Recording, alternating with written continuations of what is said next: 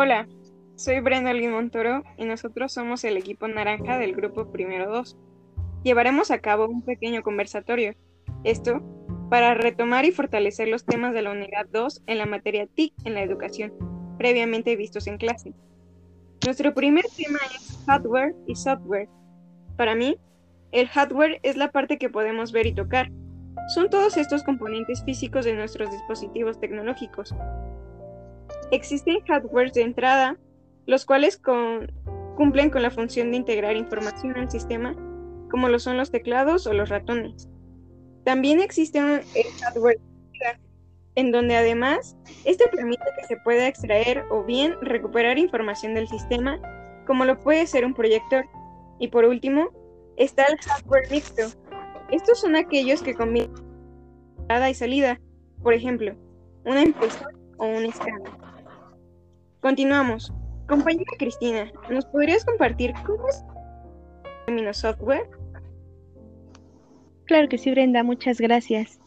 Mm, bien, el software son todos los programas con los que podemos realizar diferentes actividades en nuestra computadora o dispositivo móvil. Es decir, son todas las aplicaciones o programas que se encuentran instalados en estos mismos. Si tenemos un celular, por ejemplo, eh, ese sería eh, el, Android, perdón, sería nuestro sistema operativo. Otro ejemplo sería Windows, iOS o Linux. Los tipos de software son software de sistema, eh, software de aplicación y software de utilidad. El software de sistema eh, operativo es el programa principal de la computadora. Sin él no podríamos trabajar en otros programas, ni navegar por Internet, pintar o escribir en Word. Un ejemplo de esto sería Windows 8, Windows Vista y Windows 7. El software de aplicación son los programas donde podemos realizar diversas actividades según su función. Un ejemplo de estos podría ser Paint, donde podemos pintar y hacer diversos trazos, utilizar formas y colores. Otro ejemplo podría ser lo que sería lo que en un tiempo fue mi primera encarta, que era una enciclopedia digital donde podríamos hacer diferentes, eh, donde podríamos hacer nuestras investigaciones. PowerPoint eh, es donde podemos realizar diversas presentaciones con movimientos, música y varias herramientas más. El software de utilidad son los programas que funcionan para el mantenimiento de la computadora o de nuestro dispositivo. Un ejemplo de esto serían los antivirus, que son programas que tienen como objetivo principal eliminar los virus para que no dañen nuestros programas o archivos que tenemos almacenados en nuestro dispositivo. El software en la actualidad juega un papel muy importante en el desarrollo de este y su evolución. El software nos ha facilitado aplicaciones que nos ayudan a nuestras diversas actividades diarias. Su importancia no solo va únicamente para poder jugar o tener acceso a medios de entretenimiento, sino que va más allá. Podemos optimizar tareas, incrementar nuestras ganancias y este, optimizar nuestros tiempos y en general hacer nuestra vida más fácil. Y bueno, eso sería básicamente lo que constaría lo que sería el software, algunos ejemplos y tipos de software. Muchas gracias, compañera. Vale, muchas gracias, Cristina. Compañera Laura, ¿me podrías hablar un poco sobre las herramientas de comunicación en Internet, por favor? Claro que sí, Brenda. Eh, las herramientas de comunicación en Internet eh, tenemos como la comunicación sincrónica y la comunicación asincrónica. Primero vamos a definir qué es la comunicación. Eh, y la comunicación es un proceso de transmisión y recepción de ideas, información y mensajes. Es el acto de comunicarse un proceso complejo en el que dos o más personas se relacionan a través de un intercambio de mensajes con códigos similares, como el lenguaje, y tratan de comprenderse e influir de una forma en que sus objetivos sean aceptados en la forma prevista, es decir, que sea entendible la, comunicación. Dicho esto, vamos a hablar de la, de la comunicación sincrónica. La comunicación sincrónica tradicionalmente se entiende que los procesos de comunicación, incluyendo el proceso que se realiza eh, entre el docente y los alumnos. Esta es una comunicación sincrónica, ya que comparte un mismo espacio y el mismo tiempo por medio de mensajes y formas de comunicación que conducen al aprendizaje. A través de las situaciones sincrónicas, los docentes pueden observar, las reacciones de los alumnos, dar respuesta a sus dudas e incertidumbres o cuestionando a los alumnos para incidir en, su aprendizaje. ¿Cómo se realiza la, la comunicación sincrónica de manera digital? Bueno, pues para poder realizar la comunicación sincrónica de manera digital, contamos con diversas herramientas. Algunas de ellas son las plataformas de Zoom, Meet, en las que podemos realizar una comunicación de manera verbal, de manera visual y también de manera escrita, de manera sincrónica, es decir, en el mismo tiempo, en tiempo real. ¿Ok? También tenemos la comunicación asincrónica. Es algo muy parecido, es una comunicación donde se tiene que, donde comunicamos ideas y recibimos información, pero esta no sucede en tiempo real.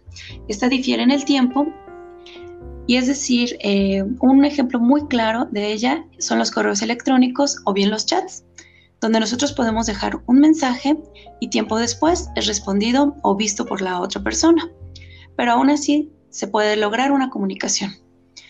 Eh, también se puede lograr la comunicación de manera colaborativa. Este, una o más personas por medio de las plataformas de manera digital. Y esto es a grandes rasgos algo de lo que te puedo comentar acerca de la comunicación, Brenda. Vale, muchas gracias, Laura. Víctor, primordialmente, ¿qué es para ti un procesador de texto? Por supuesto, Brenda. Un procesador de textos es una herramienta o software que nos permite crear y modificar un texto en un equipo electrónico, como computadoras, tabletas o incluso un smartphone. Los procesadores de textos cumplen la función que cumplían algunas máquinas de escribir manuales, que se utilizaban hace algunos años, con la diferencia de que un procesador de textos hay mucha más facilidad de editar dicho texto. Los procesadores de textos brindan una amplia gama de funcionalidades, ya sean tipográficas, semánticas, organizativas y estéticas. Estas variantes según en el programa informático que se disponga. Como ocurre con la mayoría de las herramientas informáticas, los trabajos realizados en un procesador de textos pueden ser guardados en forma de archivos, usualmente llamados documentos, así como impresos a través de diferentes medios. Los procesadores de textos también incorporan correctores de ortografía y gramática, así como diccionarios multilingües y de sinónimos que facilitan en gran medida la labor de redacción.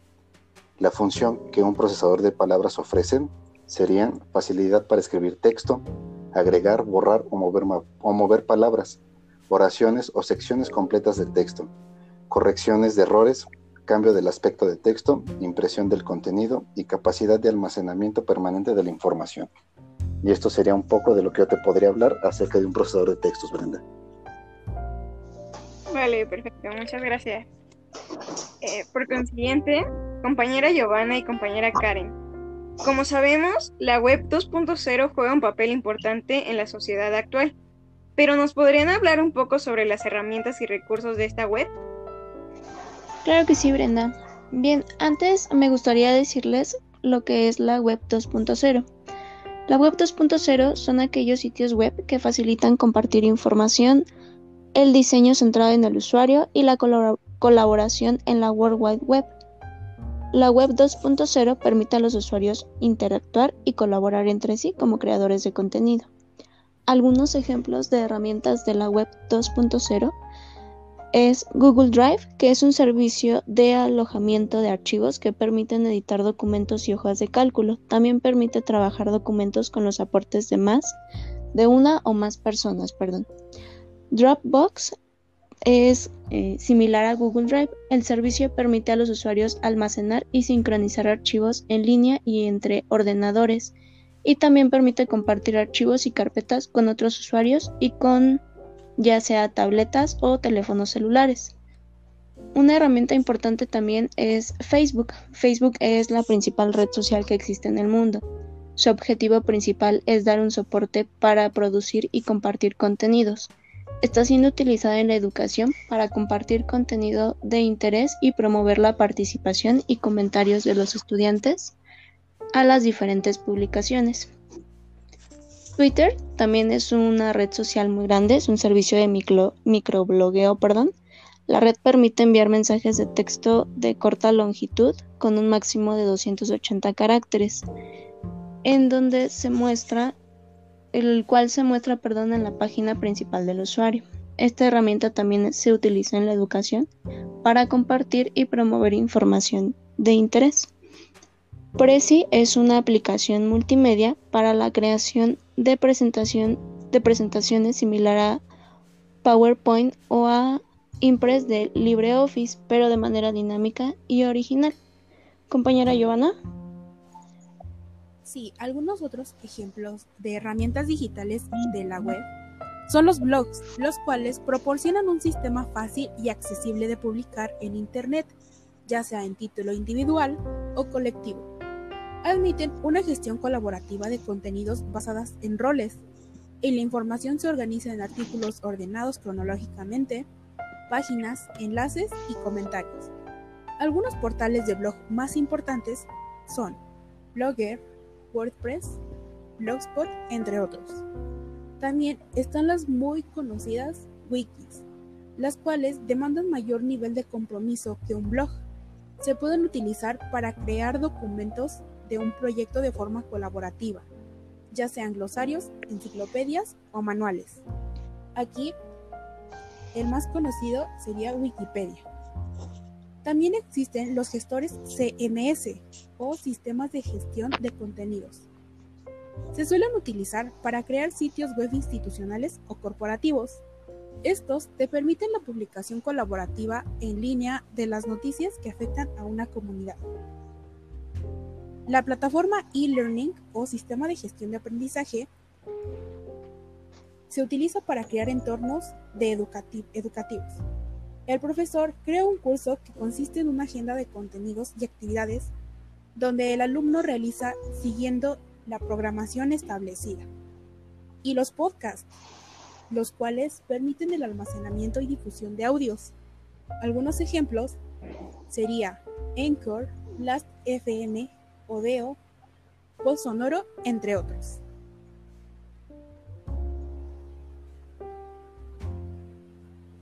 Gracias, Brenda. Bueno, muchas gracias. Con esto concluimos nuestro pequeño conversatorio, en donde pudimos abordar, abordar los temas de la unidad número 2. Agradezco la participación del equipo naranja.